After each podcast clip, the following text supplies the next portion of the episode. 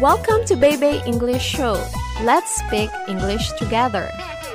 萌萌哒，萌萌哒，今天的心情萌萌哒。 Hello everyone. Welcome to Baby Education on Air. I'm Teacher Grace. Hi, I'm Teacher Marnie from Baby Kindergarten. Today, we invited some friends from our high class and senior class to join us. Let's welcome Mara and Mike. Hello everyone. I'm Mike. I'm from high class. Hey, I'm Mara. Hello, Mike. How are you today? Hello, Teacher Grace. I'm happy. Hello, Mara. How are you today? Hello, Teacher Mommy. I'm happy. Kids, do you have a favorite color? Yes. Great! Okay, Mara, can you tell me what's your favorite color? I like pink. How about you, Mike? What's your favorite color? I like blue. Wow, you are so great! Now, let's share a short story. Do you want to hear a story, kids? Yeah. Okay, are you ready? Ready, ready, go, go, go.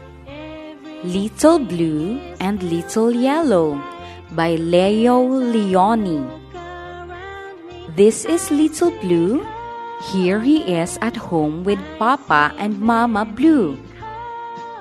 Little Blue has many friends, but his best friend is Little Yellow who lives across the street. How they love to play at hide and seek and ring a ring a roses. In school, they sit still. After school, they run and jump. One day, Mama Blue went shopping. You stay home, she said to Little Blue. But Little Blue went out to look for Little Yellow. Alas! The house across the street was empty. He looked here and there and everywhere until suddenly, around the corner, there was Little Yellow. Happily, they hugged each other and hugged each other until they were green. Then they went to play in the park.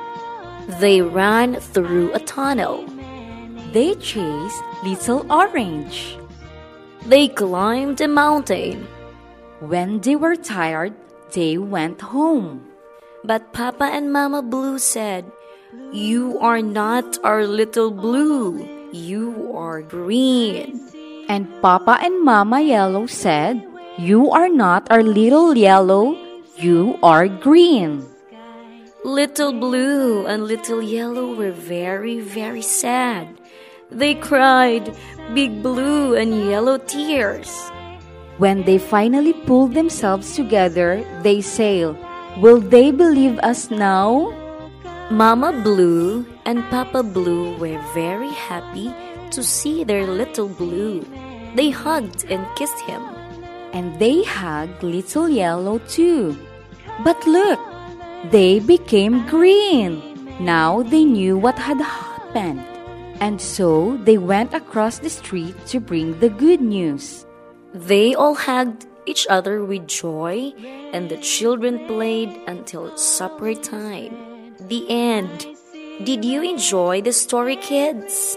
Yes. Can you tell me what the story is all about? It's all about colors. It's about friendship. Good job, kids.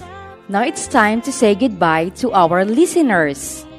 Thank you for listening, and we hope you enjoyed our FM presentation. This has been Teacher Grace. And Teacher Marnie. Goodbye. See you next time.